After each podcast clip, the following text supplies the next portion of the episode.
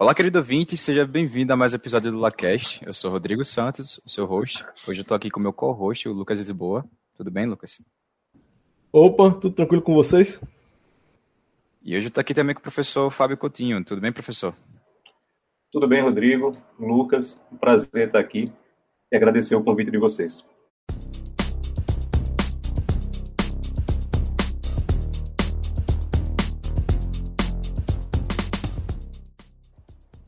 Bom, pessoal, hoje a gente vai estar falando aqui sobre o projeto Tatu, que o professor Fábio Coutinho faz parte, falando aqui sobre acessibilidade e turismo é, com a Alfau em Maceió. E também vai estar falando um pouquinho sobre o laboratório Toca, certo? Aí vai apresentar aqui um pouquinho para vocês como é que o estudo laboratório, como é que as coisas funcionam. Bora pro episódio. Bom, professor, iniciando aqui sobre o projeto, vamos pegar do básico, né? Como é que surgiu o projeto? Qual a motivação inicial? Qual, é de onde é que veio a ideia? Foi isso. É, o projeto Tatu, né, Tecnologia Assistiva no Turismo, na verdade surgiu de uma pesquisa nossa para responder, para participar, na verdade, de um, de um edital da FINEP. Né? Então a gente teve né, esse plano, digamos, um tanto ousado, mas que foi um movimento inicial interessante, porque a gente se colocou né, diante da temática da tecnologia assistiva e das soluções existentes, e vimos que é um, um campo de pesquisa bastante fértil e com muita coisa para poder contribuir com a sociedade. Então, a partir desse edital, em 2016, a gente trabalhou no edital, não tivemos aprovação no projeto, mas aí né, montamos um grupo de pesquisa já com uma pegada interdisciplinar, digamos assim, né, professores do IC, professor do IC, do IGEDEMA, uh, de, do IXICA, enfim.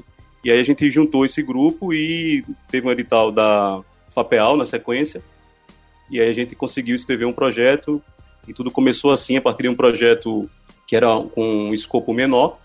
E aí depois a gente acabou ampliando esse projeto, era para acessibilidade para pessoas com deficiência visual, e depois a gente acabou ampliando o projeto, recebendo o apoio do Ministério do Turismo. E como é que funciona o projeto? A organização da equipe, as tecnologias que vocês utilizaram, todos esses aspectos aí? É, o projeto parte do, do objetivo geral de promover acessibilidade para pessoas com deficiência visual e auditiva. Então a gente fez né, um, estudo inicial para compreender como esse público lida com as tecnologias e quais as formas de promover acessibilidade para esse público. E aí uma, a, a solução pensada foi desenvolver um, um aplicativo, né, uma solução, uh, uma ferramenta móvel para promover esses recursos de acessibilidade. Então a gente tem né, na equipe, equipe da computação, que vai lidar com o desenvolvimento do aplicativo, o projeto iniciou no final de 2017, então já estamos aí com mais de três anos do projeto. E uma parte da equipe da computação, aí tem outra parte da equipe de Libras, que é, no caso, aí, responsável por fazer o conteúdo em Libras. Então, a ideia de promover acessibilidade né, em equipamentos turísticos, em serviços turísticos, no caso do público surdo, passa pela produção de conteúdo em Libras. Então a gente tem né, participando do projeto professor Jair, da Faculdade de Letras, e ele coordena uma equipe e disponibiliza o laboratório, um laboratório, um estúdio, né, para fazer a gravação dos vídeos em Libras. Essa é outra parte uh, que faz parte do projeto Tatu. Além disso, a gente tem né, um outro grupo voltado para estudar a questão do turismo acessível, né, e aí nesse caso é a participação do professor Lindenberg, do IGEDEMA, né, com alunos do, é, de Geografia, do curso de Geografia.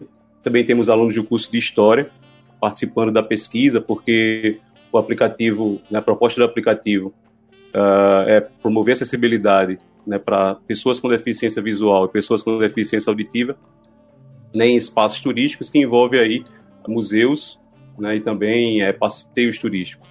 Então a gente tem a gente tem na missão de levar acessibilidade desses espaços e museus, a gente precisa fazer uma pesquisa aí para obter né, o, as informações do acervo e aí sim poder traduzir uh, para Libras ou para fazer a audiodescrição das obras desse acervo, para aí sim poder disponibilizar isso via aplicativo. E como é que funciona a dinâmica do Tatu com o Toca? O Tatu faz parte do Toca, no caso? É, na verdade, é, com né, a ampliação do projeto, né, quando a gente né, levou a proposta para o Ministério do Turismo, a proposta foi aceita, a gente aumentou né, a, o escopo do projeto, a gente conseguiu o laboratório para executar e, e aí o Tatu acabou sendo o que impulsionou isso, mas hoje a gente tem outros, né, outro projeto importante também, que é o projeto Ludos. É um projeto que vem de um trabalho de uma aluna de mestrado da UFAL e uma pesquisa para desenvolver uma solução também móvel, um aplicativo, mas voltado para aquisição da Libras é, por crianças. Então a gente identificou nesse trabalho de mestrado a gente identificou que existia uma carência para um problema que é um problema crítico. Né? A gente não, às vezes quando não conhece essa realidade, a gente não tem informação. E a informação que até me surpreendeu quando eu a gente começou a trabalhar no, no, nesse problema é, foi conhecer que a realidade de, de crianças surdas, é, a maioria das crianças surdas, os pais são ouvintes.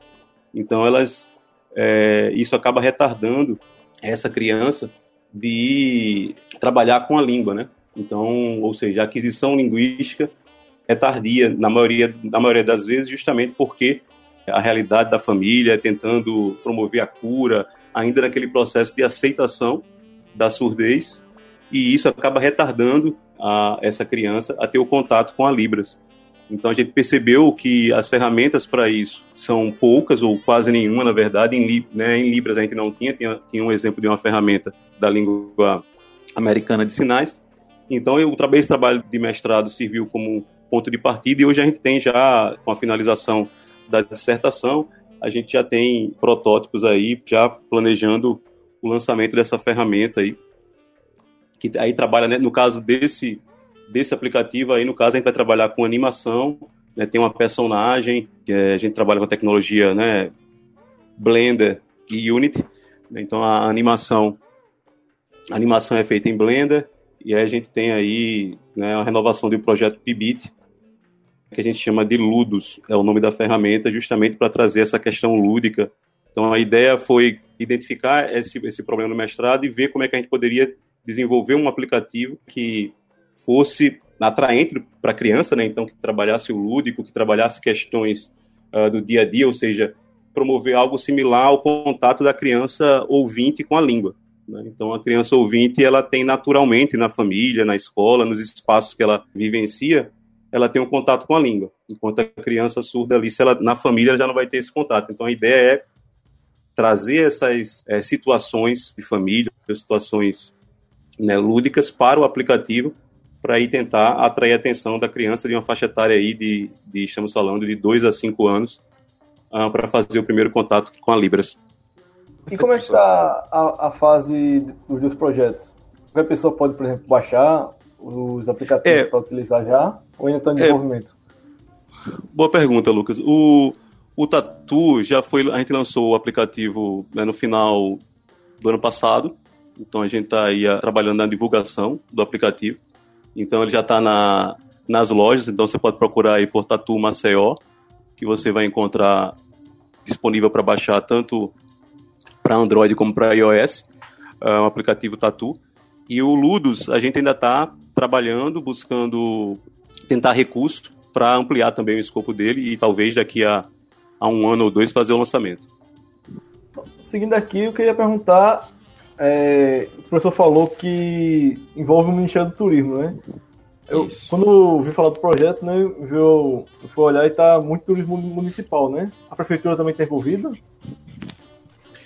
É, a prefeitura tem, tem uma, uma, uma colaboração em termos de, de logística, de promover o nosso, o nosso acesso aos espaços e também né, essa ponte com a prefeitura, na verdade, o próprio Ministério do Turismo já tem um bom contato. Acho que o antigo secretário municipal do turismo tinha trabalhado no Ministério do Turismo na gestão anterior, então né, acabou fazendo essa ponte.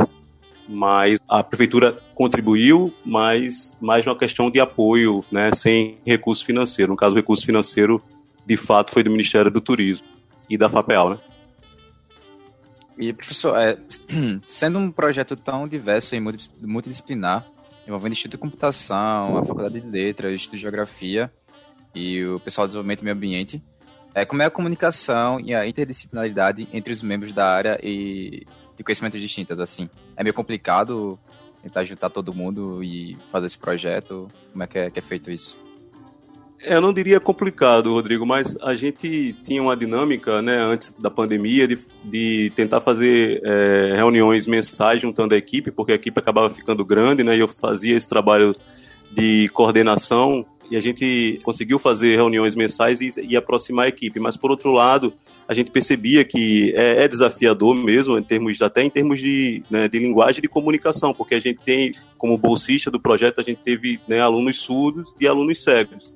Então, principalmente com o público surdo, a gente precisava fazer, agendar com o grupo de tradutores de Libras, que é o FAO disponibiliza, é uma coisa bem interessante, porque a gente se planejava e fazia as reuniões, quando fazia essas reuniões, tinha presente, e a UFAO disponibiliza isso, então é uma coisa muito boa, um tradutor Libras para né, auxiliar nessa comunicação. Então, e assim, foi foi desafiador, ao mesmo tempo foi muito interessante, acho que muito rica né, em termos de aprendizado, tanto não só da parte técnica, como da parte humana também. Foi bem interessante na minha experiência. Porque né, a, gente, a gente colocou os alunos em contato e muitas vezes né, a gente precisava fazer reuniões mais específicas. Né? Então, por exemplo, a questão da usabilidade para o aluno cego, para o, o, usuário cego do aplicativo, é uma questão prioritária. Então, a gente tem né, o nosso aplicativo, uh, quando o usuário né, inicia pela primeira vez, ele vai oferecer e tentar, tentar obter o perfil ali. Você vai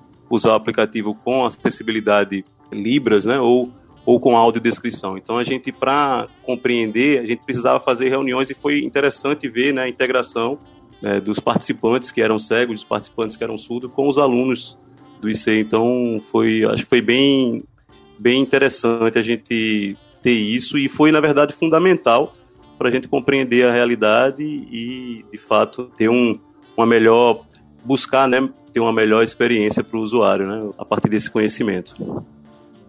É até porque na, na parte da pesquisa a gente tinha uma discussão muito grande sobre viés, né? E é sempre interessante ter viés mais diversos, né? até porque é uma tecnologia para eles, né? Exatamente, é, é, fundamental. E isso foi uma das primeiras coisas que a gente precisou né, compreender. Né, que a gente estava trabalhando com, com esse público e desenvolvendo uma solução pensada prioritária para eles. É claro que o aplicativo não vai se restringir ao seu uso com essas ferramentas, esses recursos de acessibilidade, mas a gente, a gente desde sempre né, tinha um objetivo de oferecer, é, de priorizar o desenvolvimento para esse público. Então, é, nesse sentido, a gente precisava realmente conhecer né, essa realidade. Então, é, sem dúvida, é fundamental isso. E a gente viu né, como é que né, os cegos costumam. Né, até uma das coisas interessantes, por exemplo, que eu não conhecia, né, a questão deles buscarem no, no, aplicativo, né, de certa forma, pensarem em ter, na hora de ouvir a audiodescrição, ter ali um controle de velocidade, porque isso facilita a vida deles. E eles normalmente, quando estão com o recurso do talkback, né, o, o leitor de tela, né, o narrador que vai lendo o que está na tela, que normalmente é assim que eles usam o smartphone. E aí eles costumam já configurar a velocidade ali numa velocidade bem, bem alta. Então, né, foi bem interessante. Eles né, disseram: isso é um recurso interessante para a gente ter no aplicativo, né, controle de velocidade para facilitar a nossa vida e já, e já ter esse áudio da audiodescrição já é, numa velocidade mais rápido, né, depender do, enfim, do gosto de cada usuário. Perfeito, professor. Como é que é feito o processo de inclusão no, de novos membros no, no grupo? Olha, a gente, né, essa questão do, da, da participação dos alunos. A gente normalmente, agora a gente está terminando né, uma etapa do projeto e está nas tratativas com o Ministério para buscar levar essa solução, né, em Maceió funcionando como uma espécie de projeto piloto. Então o Ministério está trabalhando para expandir, para levar essa solução de acessibilidade para outros espaços de outras cidades. Então nesse momento a gente está nessa fase e aí a gente nessa nova etapa naturalmente a gente vai ter mais pessoas fazendo parte da equipe, a gente vai precisar de mais gente, então Normalmente a, a comunicação, as chamadas são comunicadas por e-mail, na lista de e-mail, então acho que a dica é ficar atento à lista e também, se quiser se informar, falar com os alunos que fazem parte. A gente tem na computação seis alunos participando do projeto atualmente. E aí é, vai ter a possibilidade, sempre tem a possibilidade permanente de, dos alunos participarem né, como voluntários, mas a gente abre chamadas assim, pelo menos uma vez por ano, para repor a equipe. Perfeito, professor. Uh, pessoal, eu vi que tem um site aqui do Projeto Tatu e eu vou estar deixando ele no, na descrição do, do podcast aí no Spotify ou nas outras plataformas que vocês estiverem ouvindo para vocês acessarem e verem um pouco mais também como é que funciona e até baixar o aplicativo. Beleza? É verdade. E também, se puder né, seguir a gente na rede social, arroba Projeto Tatu, nosso perfil no Instagram. Ah, tô. Perfeito.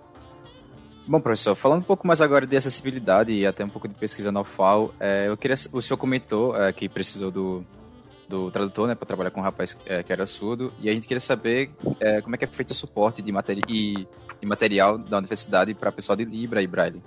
É, se eles são satisfatórios e se teve alguma lacuna nisso daí para trabalhar na realização do projeto.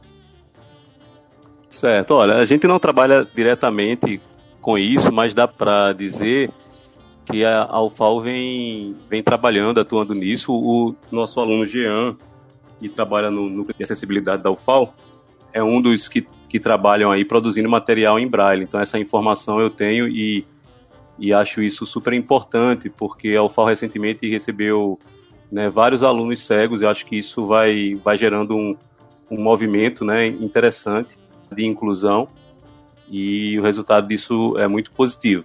A gente no projeto teve essa experiência de lidar, né, a maior dificuldade foi realmente lidar com, com os alunos surdos. A gente teve né, a participação aí de, pelo menos ao longo do projeto, de né, dois, três alunos, na verdade, né, com, que são surdos, e aí a gente precisou, como eu tinha falado antes, uh, do tradutor. A questão do, do aluno cego, né, o próprio Jean participou do projeto, junto com a, com a esposa dele, a Fabrícia, e aí foi muito importante né, é, essa visão e acho que ter alguém da UFAL, né, que é aluno, que conhece a realidade, também né, fazendo parte da equipe, acho que é algo também que, que ajudou bastante. E o Jean ele tem essa, essa vivência, né, tanto lá no NAC quanto como usuário das tecnologias, e ele a, acaba sendo um, um dos consultores do material que a gente produz em audiodescrição. Aí não seria exatamente o Braille, mas os né, os, o recurso que temos de audiodescrição. Então, a, as obras do museu, que são né, retratadas no aplicativo, né, que são disponibilizadas as informações no aplicativo, para o usuário cego, é gerado uma audiodescrição. Então, a gente teve aí né, que colocar, se a gente olhar para os perfis né, que trabalharam né, só nessa, nessa, nesse segmento de gerar o recurso né, da audiodescrição, a gente tem a audiodescritora, que pega lá o texto referente a uma determinada obra do museu, ela faz a tradução, e aí tem os consultores cegos, no caso o Jean fazia parte, né, ou seja, faz a consultoria e eles vão modificando, né, então tem ali uma, né, um ciclo de versões ali que são, são geradas até finalizar.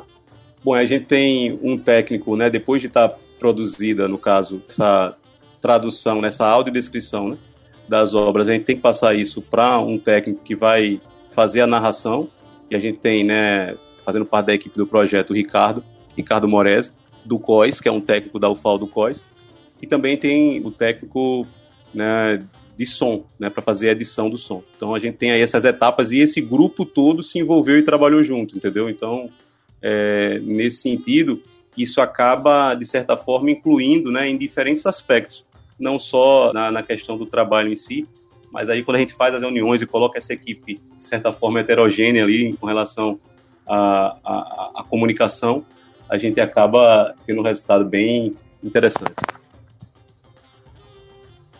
Queria saber que é o seguinte, que a gente nos últimos anos na faculdade a gente está se deparando com algumas ações partindo do governo federal, né, dessa região do Bolsonaro, que implicou uma redução significativa na verba destinada à pesquisa acadêmica no país como um todo e recentemente no ano passado eles cortaram cerca de 30% da verba destinada ao Programa Nacional de Apoio à Saúde da Pessoa com Deficiência.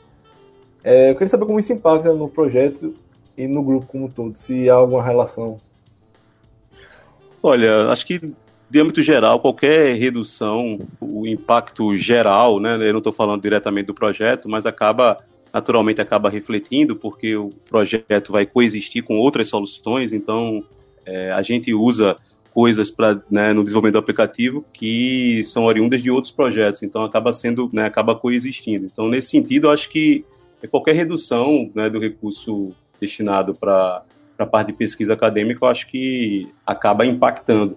Então, nesse sentido, é algo que a gente tem que, que buscar, né? ou seja, coloca né, uma realidade para a gente e tentar buscar recursos a partir de né, diferentes editais. A gente, a gente tem uma, né, um desafio ainda maior. Né? E essa redução vem de alguns anos, né? isso né, realmente tem uma dificuldade. O nosso projeto ele tinha um, um recurso destinado e, ele, e a gente cumpriu a execução, então né, o Ministério do Turismo, nesse sentido, não houve nenhuma mudança do que foi planejado mas a academia como um todo, né, a gente sabe que vem reduzindo os recursos e até para os programas de mestrado isso tem impactado bastante.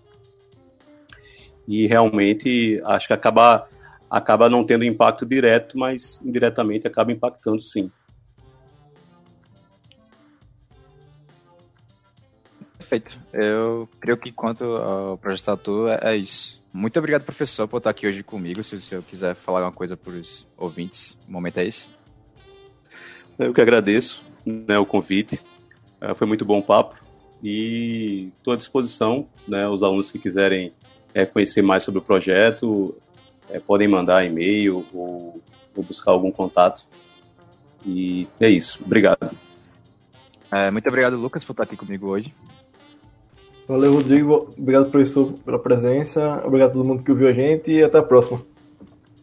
E obrigado a você, querido ouvinte. Eu espero que você esteja se cuidando, que esteja estudando, porque o período começou de novo. É, nesse momento que a gente está gravando aqui. E eu vejo vocês no próximo episódio. Um abraço.